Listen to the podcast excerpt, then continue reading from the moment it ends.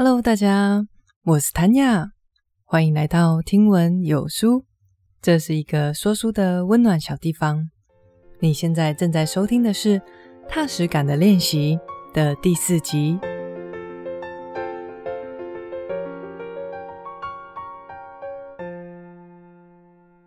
今天已经来到《踏实感的练习》的第四集喽。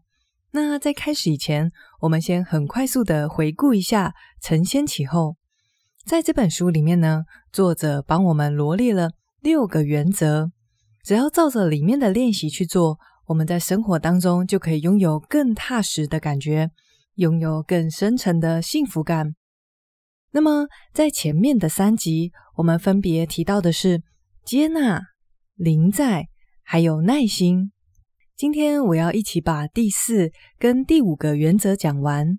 第四个原则是脆弱，在这个部分的内容里面，我们会了解到，适度的展现脆弱，其实会让你变得强大。这个听起来有点矛盾的现象是怎么回事呢？待会儿就一起来了解脆弱到底是怎么通往强大的。接着下一个原则是廉洁。在许多探讨人性、探讨健康跟快乐的主题的书里，每一本都一定会提到，维持良好的人际关系是我们不可或缺的。在这里，我们会讲到一个非常有趣的议题，那就是现代科技到底是增加了人与人的连结，还是增加了孤独感呢？大家现在可以在心里面投一票，等一下来看看这一题的答案是什么。那当然，在讲完这两个原则后面，都会有实际的练习，让我们可以真的应用在生活中。那么，讲完这一集的大纲，我们就从脆弱到底是怎么让人变得强大开始讲起吧。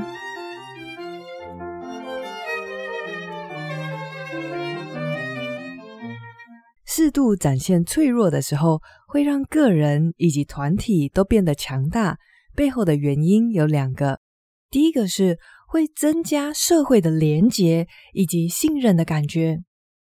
通常比较爱面子的人，他们会很讨厌展现出自己脆弱的一面，因为会很在意别人怎么想，不希望被其他人给看扁了。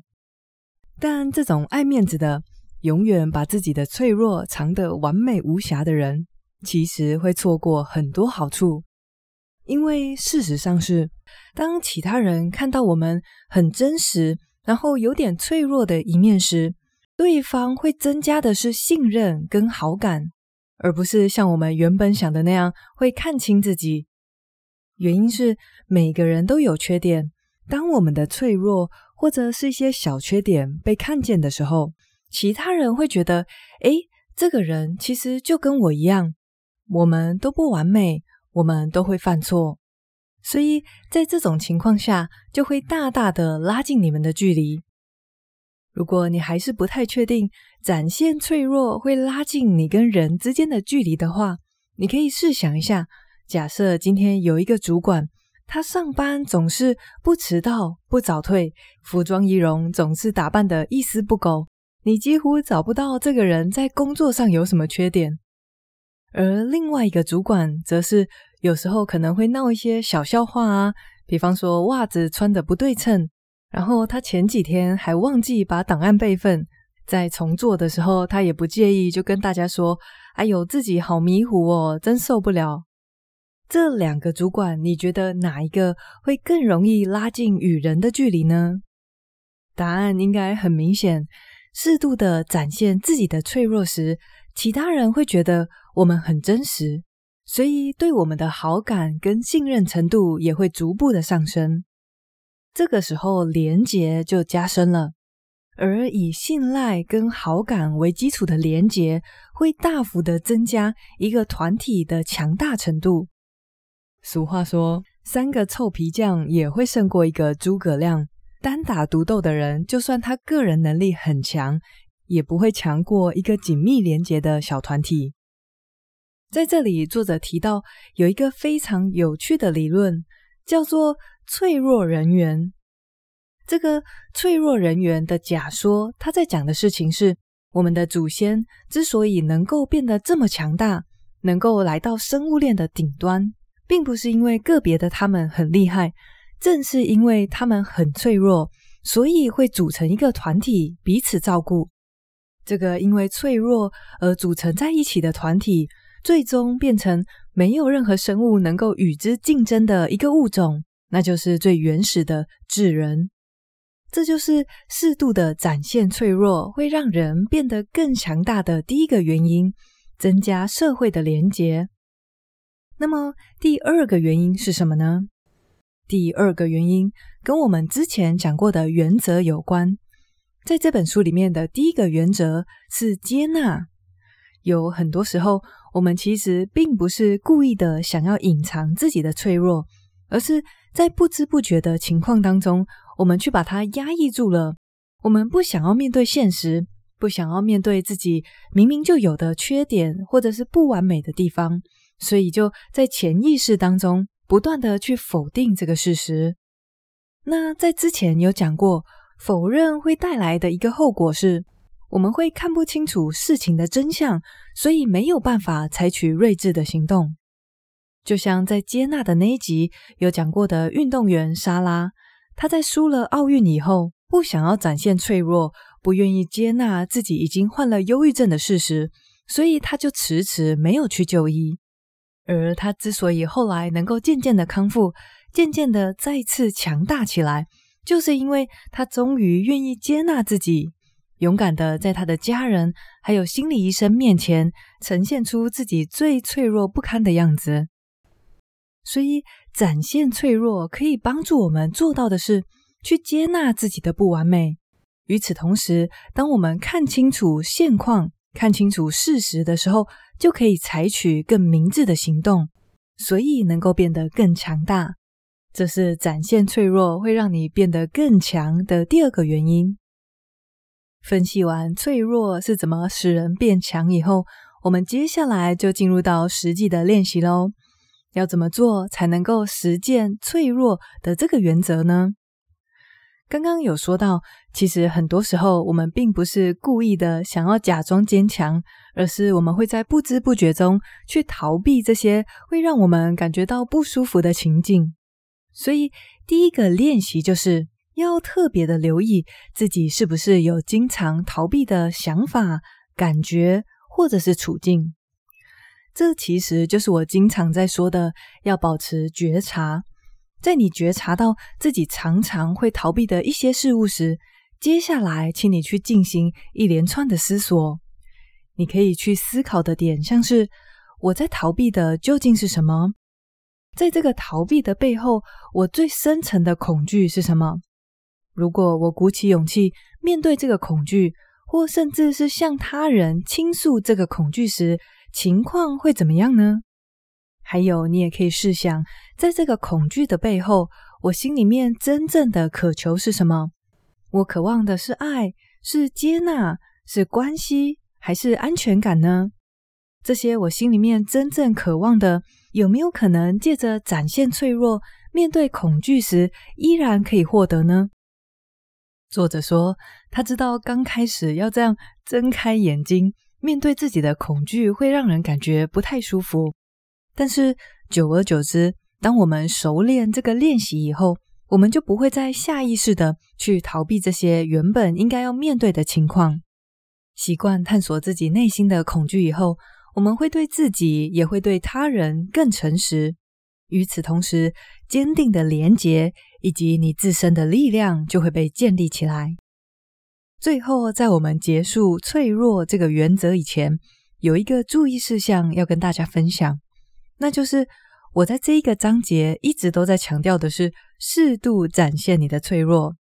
如果你今天是很积极的展现脆弱，可能跟一个陌生朋友说：“嗨，我是 Tanya，你知道吗？我内心最深层的恐惧是什么什么？”这样子就太夸张了哦，不止没有办法取得信任。别人应该还会想要跟你保持一段距离，所以别忘了要在心里面稍微拿捏一下这个尺度。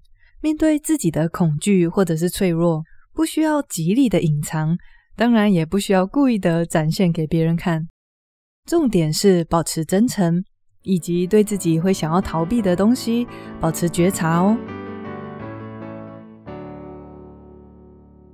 接下来，我们到了踏实感的练习的第五个原则，也就是连结。说到这边，大家应该已经有发现，其实总共的六个原则是会环环相扣的。像是刚刚讲的脆弱会增加连结，而且也会有助于原则一的接纳。还有像是当我们可以做到原则二临在的时候。当我们全心全意的跟另外一个人在一起，而不是分心的在用手机，在这里也可以增加连结的作用。所以实践这六个原则，它们其实是可以环环相扣、互相增长的。那我们把话题带回来，连结的这个原则。话说，因为我的频道讲过了非常多跟人性相关啊，跟幸福快乐有关的主题。所以在讨论优质的人际关系对我们有多重要这件事情上面，已经做过很多琢磨了。像是在二十一集的时候，我有分享过一本在探讨人类行为动机的书，那时候就有详细的解释为什么孤独感会慢慢的置人于死地。在这里，作者提到一个针对孤独感的研究，我也在非常多的地方看到其他人引用。不过，其他人引用的时候，几乎都是很简单讲结论而已。这里作者写得更详细，原来这是来自美国杨百翰大学的研究，研究的规模有超过三十万名的个案，追踪的时间长达七点五年。他们得出来的结论是，孤独所造成的死亡风险会比肥胖跟运动不足还要高，然后风险跟吸烟是一样的。有一个哲学家的话，可以非常好的为这个结论做一个总结。他说：“全然孤独与孤立的感受会引发心理崩溃，如同饥饿会引发死亡。连结感就是真的跟食物一样这么的不可或缺，只是它不像饥饿感一样会让我们很容易的联想到去吃东西就好了。有时候我们心里面不快乐。”甚至是身体不健康，需要的正是良好的人际关系当做解药，但是我们并不一定会意识到这一点。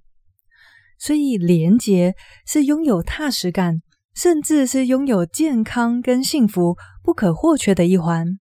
想一想，如果你今天取得了一个巨大的成功，但是你却只身一人，没有家人，也没有亲友在一旁为你喝彩。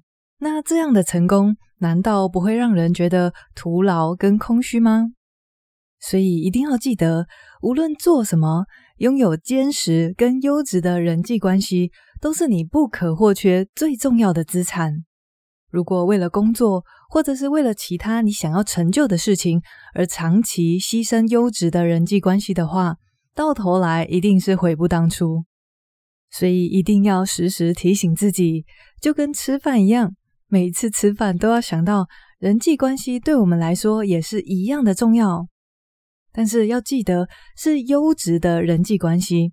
你如果一直让自己处在一段恶劣的关系当中，无论这个对方是一个不停消耗你正能量的人，或者就是个性不合，常常会吵架，这些恶劣的关系，宁可没有，也不要勉强自己一定要维持。不过我相信。如果可以的话，大家都不会想要待在一段糟糕的关系里，一定是因为这个人可能是你的家人，或者是男女朋友，所以我们就觉得自己有义务要去维系这个关系。像是这种没有办法断开的牵绊，我想要提醒大家的一点是，一定要记得，你必须要先照顾好自己，才会有力量去照顾别人。如果在一段关系当中，你已经被消耗得很厉害，你自己都不快乐了，那你当然也不会有力量去带给另外一个人快乐。我很喜欢的一个比喻是，在飞机上如果失压的时候，氧气面罩掉下来，你首先要给谁戴呢？你首先当然是给自己戴上，你必须要避免自己缺氧，才有能力去帮助其他人。所以在这种没有办法断开的牵绊里面，我们也是一样，请先照顾好自己的情绪，照顾好自己的快乐，然后我们才能够带着爱、带着包容与关怀来去跟这些可能原本会消耗我们的人相处。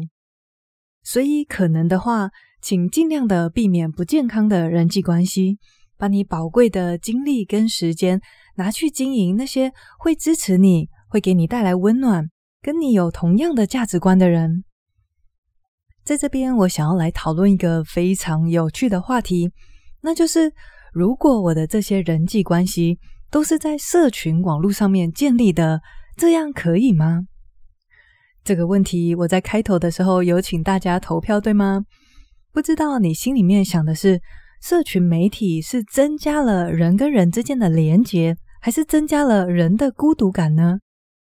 这个有趣的问题有非常非常多的研究都在探讨，然后答案也非常的两极。似乎每当有一个研究得出结论说社群媒体会增加人的连结，就会冒出另外一个研究说不，社群媒体加深了人的孤独感。那么答案到底是哪一个呢？有一个统合这些研究的人帮我们做出了结论，那就是。不一定，要看你怎么使用。首先，我们要了解的是，面对面的交流是无可取代的，是在建立关系上面最好的一种方式。次佳的选择是视讯，再来是打电话，再下一个是打字聊天，最后效果最差的就是一些可能在对方的贴文上面按赞、留言等等的接触。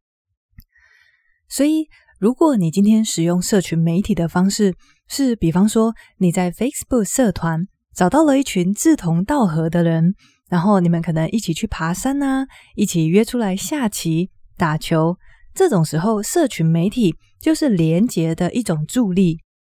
还有像是可能你跟在非常遥远的朋友、家人暂时没有办法面对面见面，这时候你们用社群媒体来联络，那它也是一个很好的帮助。不过，相较之下，如果你今天反过来变成是在你原本可以见面的情况下，变成是只有打字聊天；在原本会聊天的情况下，变成只是看了对方的近况以后按个赞啊，回复一个留言，这种时候，社群媒体就会加深人的孤独感跟疏离的感觉。所以，完全就是看你怎么使用。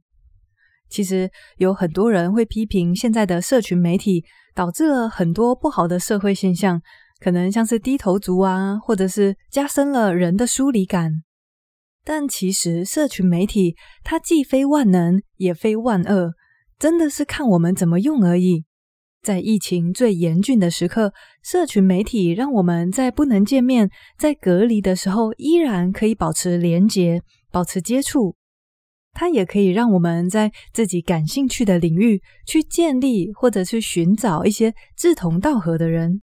当你这么使用的时候，社群媒体就会是增加连结最好的帮手。所以啊，我觉得大家可以记一下刚刚那个加深连结的顺序。下一次，当你想要采取其中一种连结的方式的时候，你可以试着把它升等，比方说。你看到一个好朋友，他 po 了一个美食照，然后你原本只想按个赞，给他留言说看起来好好吃哦，然后就过去了的话，请你把它升级成打字聊天，可以问问他，诶，这家餐厅在哪里啊？以此类推，你如果原本想要打字聊天，你可以把它升级成打电话，再升级成视讯。当然，最好最好的状况就是，请你们出来亲自见面。任何虚拟的形式都没有办法取代直接的交流。现在我们已经知道优质人际关系的重要性，以及社群媒体对它的影响之后，我们要来进入实际的练习喽。第一个是主动去加入你感兴趣的团体。这时候刚刚有提到的，像是 Facebook 社团啊，就会很有用了。这个团体可以是各式各样的。像是自工啊、运动社团、摄影社团、宗教信仰，或者是妈妈团体都可以。只要这些社团是像刚刚有说到的，会带给你支持、温暖、正向的感觉，都很鼓励大家去参与。接下来的第二个练习，其实跟第一个本质是相同的，只不过这一次，请你当那个创办人。这个练习的名字是创建一个沙龙。在启蒙时代啊，有很多的艺术家、哲学家、科学家，或者是诗人，他们会以沙龙为据点，聚在一起讨论大家最感兴趣的主题。现在这个时代，我们也是非常的需要沙龙的这个概念。你可以把大家聚在你家，或者是聚在一个咖啡厅。自己创立一个沙龙，有一个好处是，你可以自己挑最喜欢、最欣赏的人选，不像刚刚你可能去参与其他团体的时候，当中或许会有一两个你没有那么喜欢的人。那你自己创立的话，人就都是你邀请的啦。关于这个沙龙啊，作者还非常的建议建立一个叫做智囊团的团体，就是在这个团体里面。大家可以彼此分享目前遇到的一些困难，或者是目前遇到的一些挑战。其他的成员这时候就是你专属的智囊团。很多时候，当我们面对生活中的一些问题，问题本身并不难，只是因为我们可能是当事人，会有很多情绪啊，会有很多其他的因素，导致我们难以做出更明智的决定。这个时候，如果有一个定期大家会相聚的智囊团，不就太棒了吗？所以第二个练习是成立一个沙龙，把志同道合的大家聚在一起。作者列出来的最后一个练习呢，其实比较像是注意事项，那就是在人际关系上面，请你要重质不重量。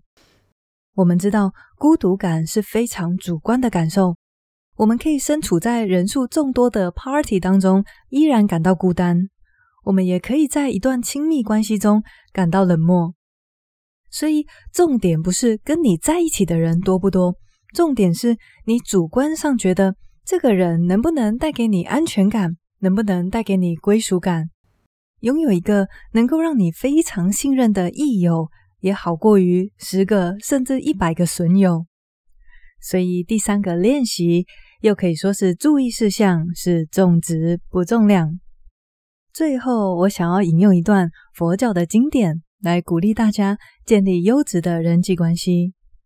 在现存最古老的巴利文佛经当中写道：佛陀忠实的弟子阿难向佛陀问道说：“世尊，能够结交善友、善朋、善伴，即已完成梵行的一半。”佛陀热切又坚定地回答他说：“阿难，不是这样的，能够结交善友、善朋、善伴，即是梵行的全部。”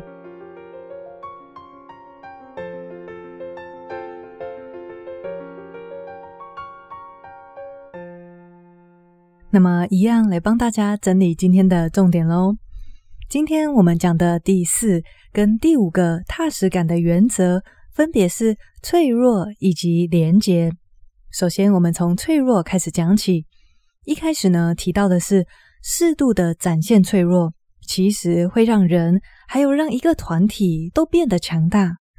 拥抱脆弱之所以能够通往强大，有两个原因。第一个原因在于，适度的展现脆弱的时候，会增强人与人的连结。当你不刻意隐瞒自己的一些缺点呢，或者是当你犯错勇于道歉的时候，其他人会觉得你非常的真实。他们不但不会觉得你是一个软弱的人，反而会拉近你们之间的距离。在脆弱会增加连结和信任的这个部分，我们提到了一个是脆弱的人员假说。他指出，我们的祖先之所以会变得这么强大。正是因为我们拥有脆弱以及同理心的这个特质，既然展现脆弱会让我们连结在一起，那众人的力量当然强过于单打独斗的人。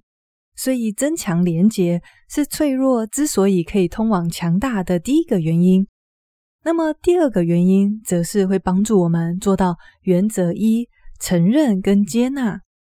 当你愿意试着说出来，当你愿意正视自己的脆弱时，这会有助于我们评估现况，进而做出更明智的决定。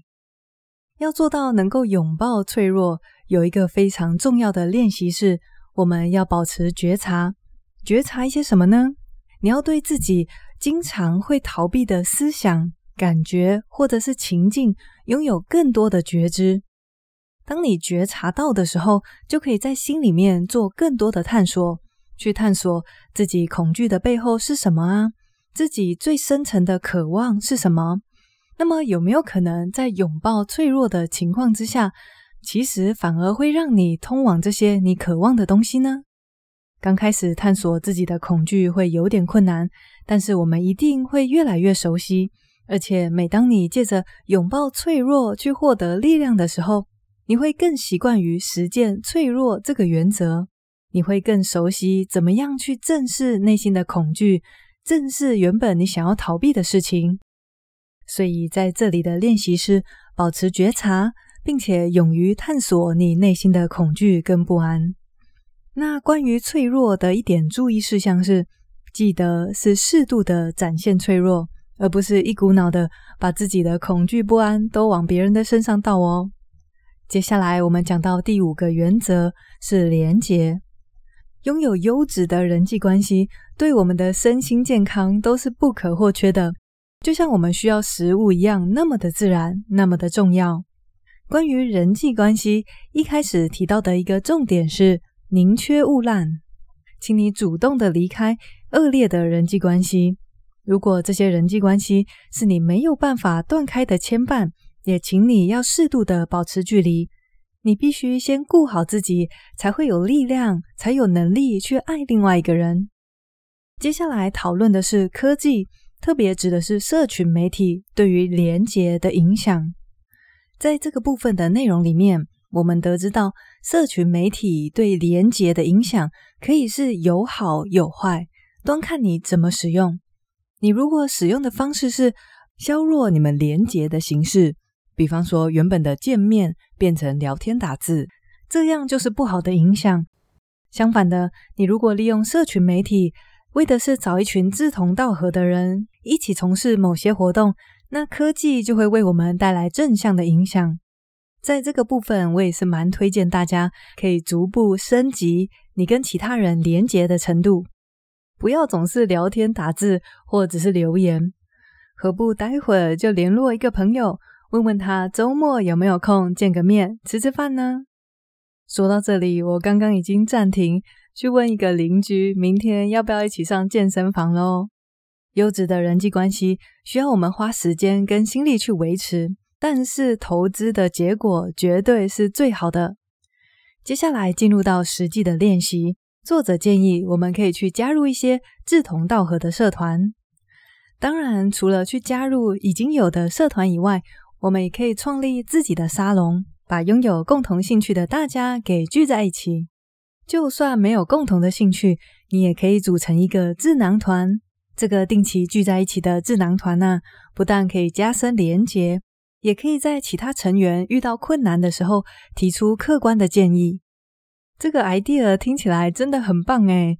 有人想要跟我一起组一个智囊团吗？除此以外，我最近也还蛮想要来举办读书会的，把志同道合在这里跟我一样喜欢书籍的大家给聚在一起。如果你有兴趣的话，别忘了可以关注“听闻有书”的粉丝专业哦。如果有进一步的消息，会在上面跟大家分享。那么今天这一集的内容就到这边喽。下一次是踏实感的练习的最后一集，我们会把第六个原则分享完。顺便来做一个总复习。那今天谢谢你跟我一起学习，我是 Tanya，我们下次见喽，拜拜。